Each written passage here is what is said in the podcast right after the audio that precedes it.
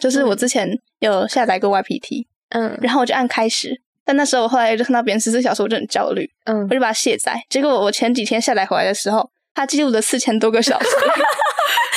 是自从你移除之后还在继续到对现开在，始记，那然应后该是第一名了吗？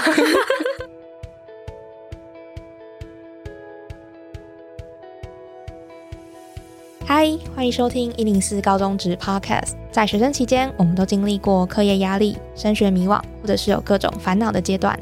这个节目将透过四个系列主题，与你一起探索方向，讨论课纲升学，了解科系与职业，并聊聊校园生活大小事。 Hello，大家好，我是主持人 Lily。那宝贵的暑假即将过去，你在这段时间做了哪一些事情呢？那可能对于要升高三的同学们来说啊，可能你们刚去上的舒服，或者是每天都是还很痛苦的早起的生活。那至于可能是刚升高一啊呀、或者要升大一的同学，应该很享受这个可以放松的一个时光。那今天这一集的主题呢，是希望说帮大家先做一个收心操的部分。我们要聊的主题是高中生的使用 App，以及说时间管理啊，或是如何提升效率的一些小技巧。那今天呢，是邀请到我们两位就是中山女高的同学来担任我们的来宾。那我先请她先跟我们自我介绍一下吧。好，大家好，我是旭宁，然后是来自中山女高高二的学生。我国中的时候曾经是数理自由班，会有比较多额外的课堂活动，还有参加科展的事情。呃，受到我的朋友柔正邀约，一起来做一个分享。嗯，欢迎是你来到我们的节目。那另外一个另外一个来宾是柔珍， Hello，大家好，我是陈柔珍，呃，一样是就读中山女高高二，然后呃，我是一个靠国三最后一百天觉醒的意志力考上中山的人，然后那段时间也呃研究过蛮多学习的 APP 和时间管理时间管理的方法，是我觉得蛮适合分享。然后非常非常欢迎两位来宾来我们节目，因为其实那时候柔珍在报名这个主题的时候，我就觉得她非常的适合担任这个这个主题的来宾。然后刚刚去年有分享到她本身是数理自由班嘛，那我相信说可能在对于一些科目的准备啊，或者是读书的技巧上面，应该有蛮多的方法。那我们今天就会针对这些内容去跟大家做分享。好，那一开始啊，蛮想问你们，你们两个是同班同学吗？对，那你们是什么班群的？他是一之一，我是一之二。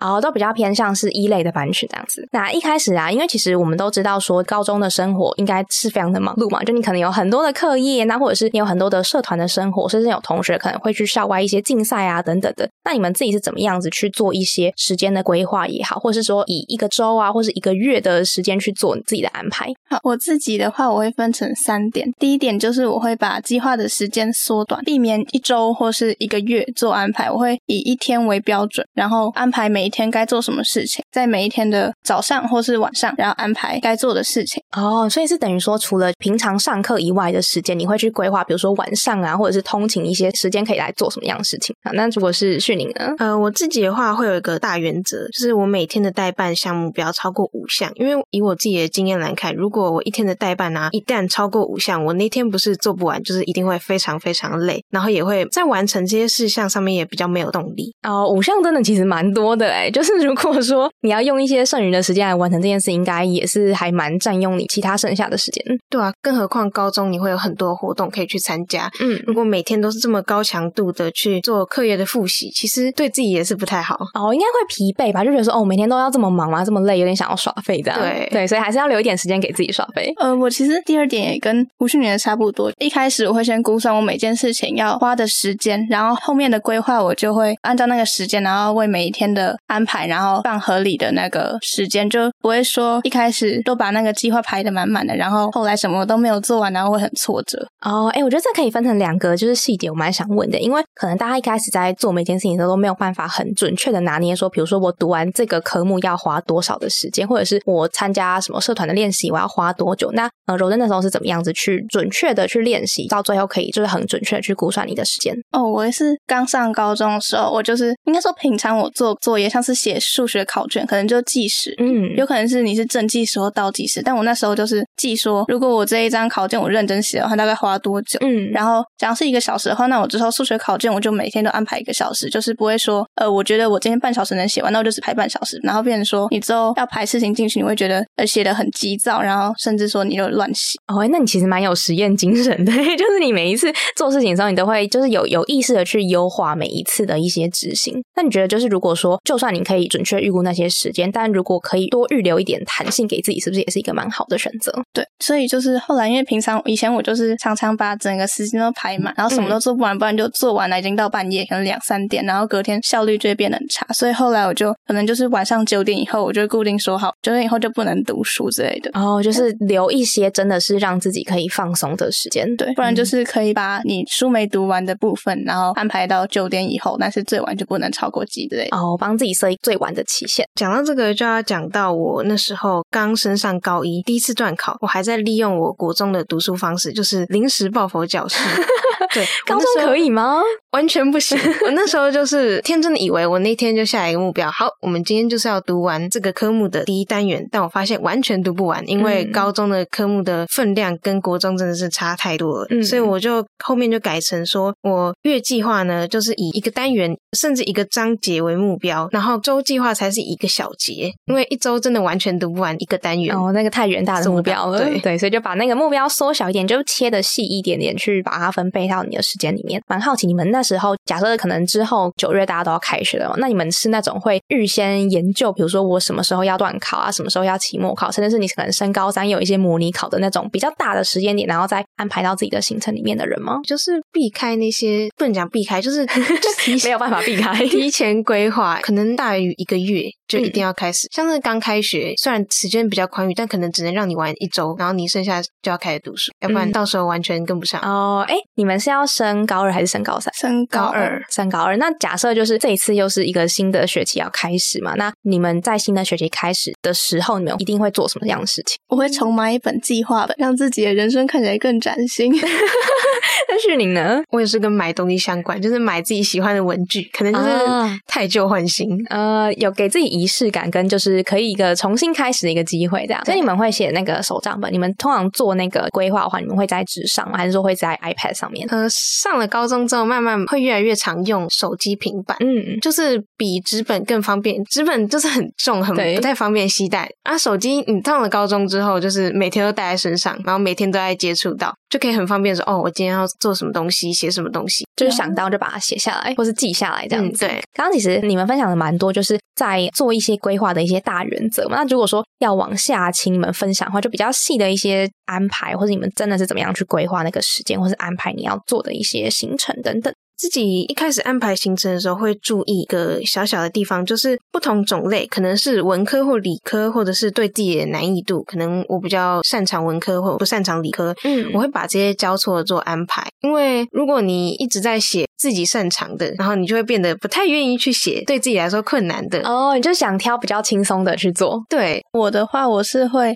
找我一天中哪一个时段效率会最高。就嗯有些人他会一直说你要早睡早起，但有些哦人、有些人就不是对啊啊。，像我有时候我的效率最高的时间就是那种很暗天很黑的时候，我就很喜欢开着一盏小灯，然后在书桌前面疯狂读，就半夜的时候效率最高，但早上反而就没办法提起精神。嗯嗯，所以就是你们的各自的第一个原则就是可以把不同的种类的任务去做交叉的安排，就是训练自己可以调整的一个机会啦。然后柔正的话就是你们会找自己最有效率的时间去先开始做一些最重要的事情。那还有没有第二个原则你们会去做的？呃，自从上了高中之后，就发生了一件我以前国中本来不会发生的事情，就是我的考卷会写不完，考试的时候哦。时间太少了。对，所以我就是说，我需要采取像是我今天在写一回题本或是一张考卷，我要给自己设立一个完成的时间。呃，这个时间不可以太长，要不然你考试的时候还会有紧张的心理因素，你就更加写不完。但也不能太短，要不然你就为了赶在那个时间内完成而随便写写啊，然后粗心大意。基本上这个理想时间是我个人觉得是四十五分钟。哦，你是说一个题本或是一个考试的时间？对，基本上太长的话，你还是要给自己保留紧张的时间。呃，有在点考试弹的性时。候，对，然后剩下的时间你就可以拿来检查，就是你考试的时候，真的上了高中之后蛮粗心的。啊、我相信大家都经历过一些很粗心，想说自己为什么会错这个题目之类的。嗯，真的，嗯，所以检查就变得很重要。对，那如果说就是因为其实有这么多事情，就大家除了读书之外、啊，可能各自都有一些各自要去完成的一些任务或是功课、作业等等的。那你们是怎么样子去安排它的顺序，或者是要先完成什么吗？是看要完成的期限吗？还是说它的重要程度等等的？我会先看它的期限，就假如说这个报告它虽然很简单、很好做，然后也很不重要，但是如果它的期限比较近的话，我还是先去完成它。毕竟有交有分数，它再怎么不重要还是一个分数， 对所以我会把期限近的先做完。嗯，那如果是难易度的话呢，就是困难啊、简单怎么样，你们会这个是你们的评断的标准。难易度如果是一天内的话，我会从简单开始，然后后来变困难，然后最后以简单收尾。啊因为简单开始你会比较愿意去做，因为嗯谁都不想一开始一开始读书读一个超难的数学 题，超痛 苦超痛苦，就是解不完，然后就不想读，然后开始摆烂。嗯，那蛮好奇训你自己的排序呢。其实如果时间充裕的话，我会从困难先开始，因为哦假如最后我真的来不及，那剩下简单的我还可以熬夜完成吗？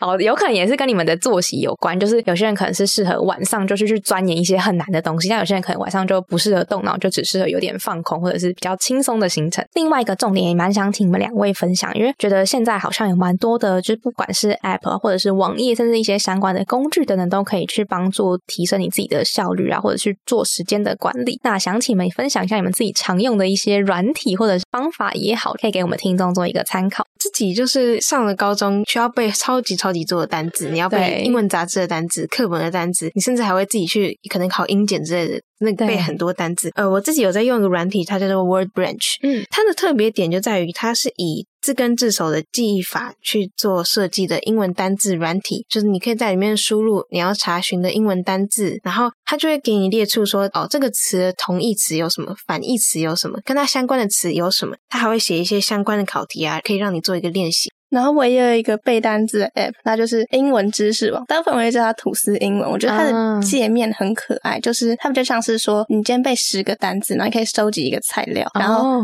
你要一整份吐司，那你就背三十个单字这样，然后就一份一份吐司，你就觉得很有成就感，然后就一直背。哎、好可爱哦、哎、现在突然想到，我以前背单字的方法，真的就是拿着一本超级小的小字典在那边背。你发现你们好聪明，也有新的一些方法。好，那还有什么？就是可能跟读书相关，你们会控管时间啊，等等。呃，有一个之前好像蛮红的软体，它叫做 Notion，嗯然后它就是不只是可以去做你读书的一个辅助，它可以做到功能非常广泛，就是你可以去里面做代办啊，然后你生活一些记录，像小周记、做月计划、周计划，你甚至可以写读书心得、背单字，或者是你旅游的那些日记。它的自由度非常高，但是相对的，它的难度就比较高一点，就是你需要去花时间去了解说，哦，这些功能我要去怎么制造出来。然后，因为它的界面诶是英文的，刚好可以练一下英文。啊、那旭你通常会用 Notion 来做什么事情？还是说其实你全部的一些管理都在 Notion 上面？呃，我自己比较喜欢用 Notion 去做读书心得记录，哦，就是它会帮你分区，说你可能你对书的评价是几星，嗯然后还有什么点，然后可以去记录这样子。等于说有点像是 Excel 的升级版嘛， 就是你可以有很多不同的功能或者是不同的组合去记录你曾做过的一些事情，或者看过的书单等等的。嗯，对，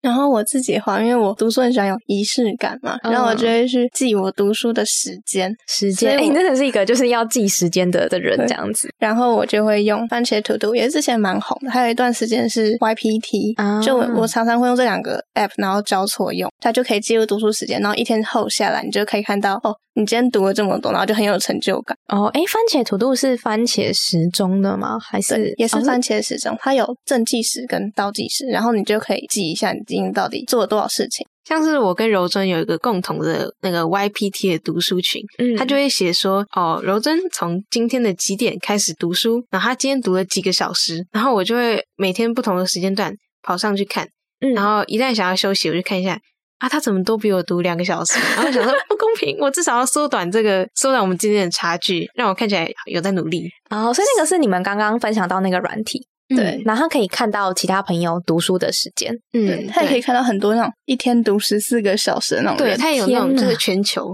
哦，但我觉得那个软体就是，如果你很常焦虑的话，就是不要用，你会 很你会很难过，就说为什么人家可以读四嗯十四个小时，我只能读七个小时之类，但七个小时其实也很好了。嗯，哎、那个时间的计算是怎么样的？啊是你们自己要手动按，还是说有什么条件吗？就是你可以按按下去，然后它就开始计时，然然后后就是我开始读书我就按它，对嗯然后结束就按暂停。这对样对对，哦，或是但结我束。觉得不用太焦虑，因为有些人我看过，我国中有人他就是这样开着，然后他用平板在旁边 滑，哎我他就制造焦虑，超讨这厌个我的。最近才发生，我就打嗯开来啊，他这个人怎么读了五个小时？然后传讯息跟他说你怎么那么卷？然后他说、哦没有，我睡着了。哦，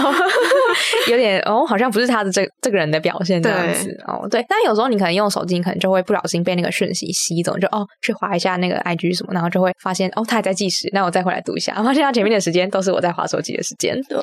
所以如果说你想要有一些同才的压力的话，你可以用那个 APP。但如果说就是你很容易焦虑的话，你可能就建议不要使用。对，哦，那你会看那个吗？Study with me 的那种影片放在旁边，让自己督促的去读书。对我嗯国三的时候会，我很喜欢一个平台，它叫哎呀阿宝，嗯他去日本留学，然后他是影片就是日本那种什么日出日落的缩时，你就觉得很疗愈，然后很有仪式感。嗯，就放在旁边 陪伴自己。好啊就之前有个 YPT 有一个很好笑的瓜，也不是瓜，就是有一个状况，就是我之前有下载过 YPT，嗯然后我就按开始。但那时候我后来就看到别人十四小时，我就很焦虑，嗯我，就把它卸载。结果我前几天下载回来的时候，它记录了四千多个小时，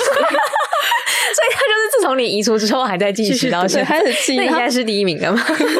然后我就觉得好可怕，好荒谬哦！ 然后没有，那我就想说吓到四千个小时，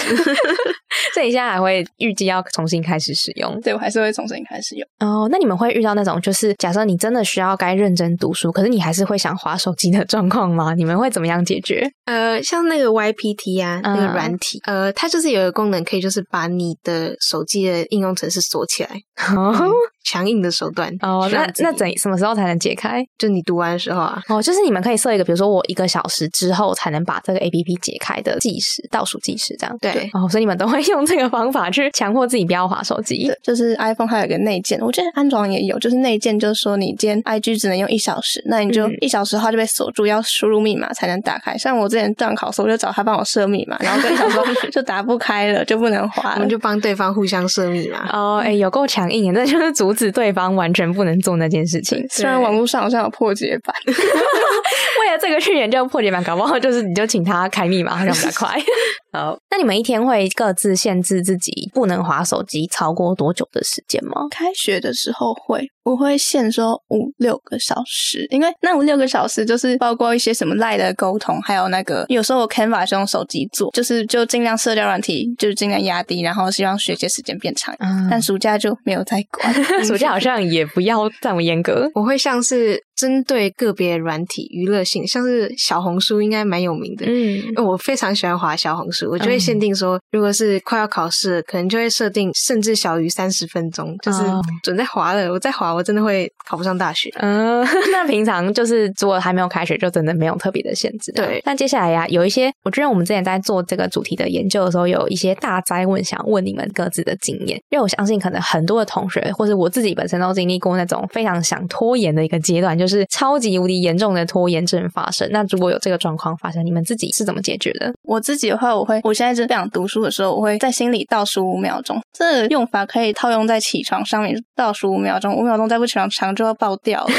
然后自己就跳起来就起床去刷牙洗脸，你就会去做你该做的事情，读书也差不多。嗯，就是逼迫自己在五秒之内要做出反应或者是行动。我自己是会给自己建立那种仪式感，像是我有一阵子非常痴迷于香氛蜡烛。哦我就会去查什么香味，各种香味的香氛蜡烛啊，然后读书的时候就把它点起来，然后就建立我是一个想要认真读书的状态，或者是给自己买饮料，我我都叫他哄自己上学，哄自己读书。就是要做一个什么，就是特别重要的事情的时候，可以有一点点额外的奖励。对，嗯，那你会就闻到那个香味道，就觉得说，哎，好像又要读书了，好烦哦。现在会吗？不会也不至于，就是闻到那个香味啊，好啦，勉为其难读一下。看在你那么啊赏心悦目，然后这么的香味四溢的份上，哦，正面的影响力这样子。哎，那你们有没有做过这种负增强的一些例子？假设你没有做什么事情，我就不能怎么样之类的。哦，我在咖啡厅读书的时候，我会就说，我把这题写完，我才能吃一口蛋糕。 然后常常就是那块蛋糕完好放在那边，因为写不出来。那也太痛苦了吧，最后就是直接放弃，把蛋糕吃掉。对。那再来第二个问题，就是因为可能呢，就每个人的事情都非常的多嘛。那如果说真的爆炸忙的状况之下，你们会怎么样子去取舍一些事情，或者是去做优先的排序？呃我自己是认为那种你每天需要长期去碰，然后反复练习的，一定不能舍弃。像是数学题目，就是你每天都要跟他见见面，还有背英文单词啊，这种你在脑袋建立长期的记忆的，一定不能舍弃。我自己是建议啦，可以先优先舍弃掉自己未来科系没有要考虑的。哦我自己就是这样。但也要比较早先找到方向。嗯，对，嗯，但是我所以就是，如果已经找到方向的同学，可能就可以把一些对于可能未来的方向没有那么直接相关的事情，可以先延后一点点嘛。对，嗯， 那如果是我的话，我会就是思考这件事情，如果不做会怎么样，就有点像是像小组作业的时候，假装这个部分我不答，那是不是别人会帮我答？会这吗根？本不是， 或是这根本不是我的工作，那我为什么要帮他做之类的？然后嗯就是如果有办法分给别人的事情，就分给别人。那如果是读书上的话，也是这件事情我不做会怎么样？我今天如果不写这张考卷会怎么样？考卷如果是一个礼拜后再交，那我就今天先不写，嗯就先交比较重要之类的。然后可能你们自己本身心里就有一些对你来讲比较重要的事情，然后你再去做一个排序。对，那如果说，因为我觉得好像现在高中的同学可能蛮多都有一些小组的报告或者是什么什么作业要交啊，也有时候蛮多说要跟其他人去做合作去完成一个东西嘛。那如果是针对这些项目工作或是这些项目的作业的话，你们会特别多留一点时间吗？还是会去做怎么样子的安排？呃，我基本上如果是小组讨论的时间一定要到，嗯，然后尽力地把我自己分内的工作完成。因为其实如果你的队友都在耍废，嗯，躺那些分人。对啊，就是很很烦恼，不知道怎么办。那这个时候你们会怎么解决？呃嗯去，群组骂人， 我我自己是不 敢骂了，我想当好好人。我就是常常在群组骂人啊。 哦，你是会开骂的人，我真是开骂型。 那就是真的是有人躺分的话，你们你们可能去宁会是比较偏向是把自己的事情做好就好了。但蛮多时候其实哦，摸摸鼻子，然后那么所以那就帮他做完吧。哦，就是还是会帮忙 cover 一点，对 啊，嗯，但是又哦可以在自己的时间能力范围内。嗯，尽自己所能。 然后之后就跟老师说了，他都没有做事情，通常这样子会接受那个人会接受什么处罚吗？他会比较没有分数吗他？就分数比较低。对啊，嗯然后，所以还老师还是有看得到大家的努力这样子对。啊，如果 是社团的，你们各自有参加社团吗？哦，我有社团，然后有些事情就是，如果不是你的范围，我就不管它，因为其实社团分工蛮明确的。嗯，但有时候你就会想去帮别人做事，但有时候你做不好，做不好反而变成你的问题，哦所以就后来就决定好不要帮别人做 事，就做好自己就好。啊，你在那个社团是担任什么样子的角色？我是活动，然后但是我现在有点偏领导嘛，在某一个工作里面是领 导，对哦但在整个社团来说不算是。去宁呢？我自己之前高一的时候有参加班联会，嗯然后班联会就是一个你需要花很多时间，然后很多心力去，就是去他们的活动啊，就很多。对，然后我那时候其实就是就是满脑子就是班联会班联会，真的没有怎么在管其他东西，就是除了不要翘不要翘自己的补习这个嗯基本原则，嗯，然后我都会尽力，我就尽量去帮忙，因为就是很喜欢做这些事情。那你们现在就是要升高二，你们各自都有结感呃，我没有，他有。哦。那那你们就是当初会选择结感的原因，或是不选择结感的原因是什么？ 因为我们之前也有很多的听众说，他很犹豫到底要不要当干部这件事情，因为可能会花很多的时间，甚至他会牺牲掉很多读书或是跟朋友相处的时间。 我觉得看你，呃，我现在有点后悔接感，啊、什么？现在才刚上高二，因为就一开始觉得说接干哦好厉害，学姐那个有社长，然后呃那个光光鲜亮丽，什么某某社团什么社长活动，嗯然后感觉很厉害，但实际上你背负的责任比那些名义还要更多，而且就蛮多小组作业，就有些事情可能你没办法决定，但是别人也不会做事，哦所以你就会觉得那我到底要怎么办的感觉。 就是很两难，就是到底要花时间把它做好吗？还是说就是你要把这些时间可能拿回去读书，或者做其他的事情这样？我觉得如果你要成绩好，这也不是绝对，因为我有看过北一街舞的人上台大，但是啊如果你要成绩要顾的话，我就尽量就不要接干，或是你就接小干，像是一些比较没什么事情的干部就好。哦，你的社团是什么类型？是舞社吗？还是、大众传播，啊大船这样？啊，我自己是没有接感，然后一开始也一定会想说，哦，好难过，我就是没有接感，怎么样的？但是其实到后面慢慢来，然后他就会跟我讲很多啊，我们社团 啊 洗脑你这样子然后也也有其他朋友跟我讲那个谁谁谁雷包这样的，啊然后就是嗯好像没上课也蛮不错的。然后我自己也是，就是呃，那些社团东西结束之后，我做了一些我自己的事情，我自己觉得蛮好的，然后也觉得蛮开心的。就是好像比起去跟着他们那种，就是你一定要做的那些事情，好像自己去想说我可以做一些什么，也是蛮不错的。 嗯，就是另类的探索自己的一个时间跟机会这样子。嗯，对。因为可能高中大家的想象都会是哦，我一定要参加很多活动啊，或者做很多跟大家一起的事情。但有时候可能就如同你们刚刚分享要花的可能是更多大家看不到的一些时间呐、努力，甚至是金钱也好，这样想干后就已经钱包已经烂掉， 什么，因为会先收一大笔设备这样。对，然后各种活动可能学姐不想付钱，所以你要帮学姐付，然后就哦就没钱了， 这可以剪进去吗？ 会被学姐骂。可以可以吗？ 好，反正想问，就是因为你们也要即将升高二了嘛，那如果说请你们回顾自己在高一这段的时间呢、啊你们觉得你们印象最深刻是什么？我有两个印象蛮深刻的，一个是那个我的社团，我的社团是动漫社，嗯然后那时候有一个城主可以主动说，哎、我要表演这样子，然后那时候就很算是蛮勇敢，做了一个决定，就是我要上去表演，然后就嗯拉了一些朋友，那个表演是跳舞，嗯但是在那之前完全没有跳过那种东西，哦对，完全就是一个从零开始冒险，对， 就是虽然过程超级艰辛的，但是结果蛮满意。还有一个就是班联的事情结束之后啊，我自己的自主学习做了一个民主墙，嗯还有一部手书，就是一个小小的动画，这样就是有跟全校还有建中然后成功的同学分享。我嗯自己是觉得蛮有成就感的，然后写进学习历程也非常有用。啊，你好像真的是很多跨出舒适圈的事情嘛，就是给自己的一些挑战。对，就是我蛮想去，就想说高中这么自由，就是它很像是跟大学跟国中都不太一样嘛，嗯就是国中是很蛮封闭的，对，然后大学好像又过于自由了，太过自由了。嗯，就是我想说，高中应该趁机做一些高中这个年纪做起来会很值得我骄傲的事情，所以我就去做了。哦，那你在做这件事情的过程中，就是呃，会觉得说自己心态上面可能有做一些改变嘛，甚至是就是在克服一些问题的时候，觉得说自己好像真的成长那种感觉。有啊，就是像是特别是我的自主学习，学了一些像是剪辑呀、然后还有这些相关的一些技能，还有就是那个民主墙啊，然后自己写一份文件跟学校的师长沟通，我自己也是蛮受益良多。那我觉得我高二还会继续用到的东西，啊，那如果是柔珍呢？我自己画大概就三点，就是第一个当然就跟社团有关系，是我们社团的惩罚，还有一个是又是大众传播，然后就有舞台剧，没有去，因为没有没有上过舞台演这种东西过，就会觉得蛮新鲜的。然后过程中，因为呃也一起跟很多人合作了很多，然后也跟学姐也关系变比较好。然后第二个也是自主学习，那时候我是做 IG 特效，哦，就我你是做一个那个滤镜吗？对哦，厉害然哦。后我就想说试试看，然后就越做越上瘾嘛。嗯，然后变到暑假，我最近还在做。 再做一个新的。他昨天才发了一个。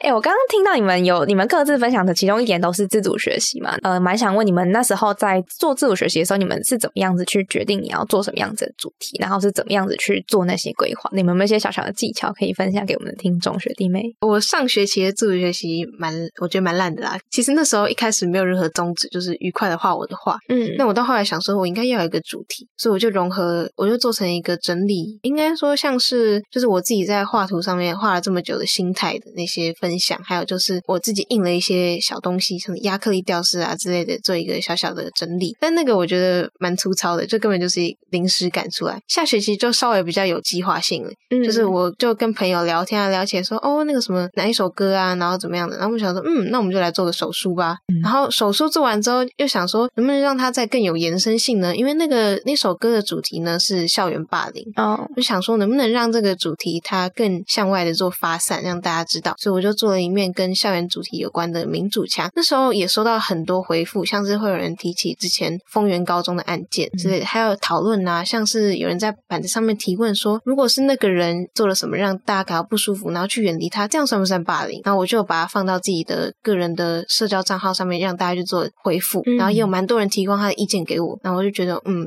我做的这个好像是一个蛮厉害的东西，我自己的话，我一开始上学期也是蛮烂的。我那时候是我有在学第二外语西班牙文，然后我就把它当成自主学习。语言这种东西就是很难去把它量化，把它对报告给别人看。你也不可能说整节报告在讲西班牙文，没有人听得懂。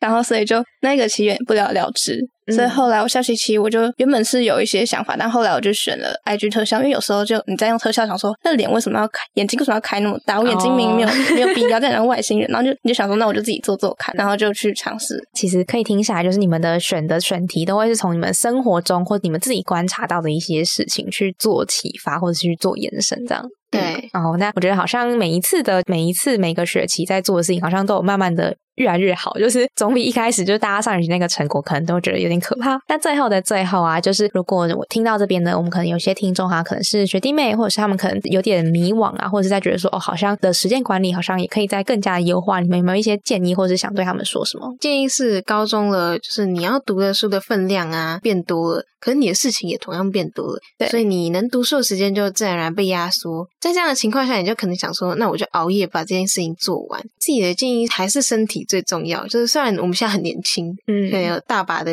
那个精力让我们挥霍。如果太拼的话，真的会有一些蛮明显的影响。像是我那时候两个半月内，然后生了两次病，然后每次都生了一个礼拜左右，就是那一个礼拜状态都很差。然然后有一次甚至是结业式当天，大家都愉快跑出去玩，然后我都我就只能鼻塞什么的超级严重，然后就赶快跑回家，哦，真的很不舒服。真的身体会反应给你，对，嗯，所以身体要好好顾。那如果是柔珍，你想给他们说什么？我自己也觉得话，如果跟国中相比的话，高中会比国中多出蛮多课余时间，但是对相对来说，你会被一些娱乐软体、三 C 填进去，所以最好的建议就是手机关 掉。就我之前尝试过不带手机出门一天，然后就是你会发现你精神变得更专注，然后也可以更好去发挥，发现生活周遭其他事情，然后读书也会更认真之类的。嗯，那你们会各自有遇过那种就是报复性划手机的那个状况吗？我就是啊，是完全就是。那怎么样解决？还是你们也没有解决？我可能就是我直接是那时候我是直接关 IG，就那时候直接是当天我回家我就滑到三点多，然后就可能那天滑完就想说啊不能滑，然后隔天就隔天就尽量就不滑，就是可能你会一天滑一天不滑，但我觉得虽然这样看起来很反复有点糟，但是我觉得这样其实还可以，就至少说你有决心，哦，至少有比较好一点点，不是每天都在滑。对， 我自己就是刚刚放学那几，就是刚刚放暑假那几天，嗯，然后完全就是一整个就是每天都在滑滑滑，然后滑到半夜两三点、嗯，三四点，然后我想说我不能我熬夜然后拿来滑手机，我觉得真的不行。然后在十二点起床再继续滑，这 样真的不太好。这我就我就改成我可以熬夜，但是我熬夜不是要为了滑手机，就算效率不高，但我可能会看一些单字啊，或者看自己的课外书，就是呃另外一个方向去精进自己。不要只是滑那些没有营养的小短片，哦，对，就是虽然很好看， 偶尔滑一下可以，但是真的不要陷得太深。然后对如果说真的有必要熬夜的话，可能就把那个真的熬夜的时间拿来做对你来讲很有意义的事情，就比如说真的是认真的在读书，或者是做一些你自己可能喜欢的事情。嗯，对。然后刚刚他讲到小短片，就一个小建议，就是也对我自己，就是与其划那些小短片，你不如去找一部电影或是一部剧来看，就是因为嗯划那种三十秒那种小短片，你会让你的注意力更低下嘛，嗯就对变成说我可能。我才背两个单字，我想要划一下抖音，划一下小红书那种感觉，所以你不如去看一部电影，就认真一小时去看那部电影，然后写你说你看完这部电影得到什么那种感觉。对啊，嗯不管是你去看电影，看那种比较娱乐性的，像蜘蛛人，对，或者是最近刚出的比较有教育意义的《奥本海默》嗯，那种真的都比那些抖音上的影片还要好，因为你都可以从那些电影上面找到一些学习的点。像是我比较奇怪，我会去看那个蜘蛛人，然后说哦，这里的色彩运用啊，怎么样怎么样的很好，然后之类的。远要离沉短迷影片，对嗯远离抖 音。 好，那非常谢谢今天柔珍跟旭宁跟我们分享了很多他们自己的经验跟一些在实践管理上面的小技巧。那其实从今天他们的分享里面啊，我自己也听到他们每一次的练习都不断的在提升自己在时间管理啊，或者是在读书上面的一些小小的地方。那不管是身体啊，或是心情上面，他们也就是也是一个另外一个很重要，大家要记得去顾到的地方。那其实最后一个很重要，你要把握大家现在的每一个时间，因为虽然说大家可能觉得说，哎、好像未来的时间还很多，但是可能你在划手机的不知不觉的过程中，它就这样子消失不见了。好，那也希望说大家听完这一集呢，可以开始重新去审视一下你们自己的一些时间的安排，也祝大家就是未来开学之后一切顺利，那在课业上面也都可以有很好的表现。那我们这集就到这边喽，我们下一集见，拜拜。拜拜。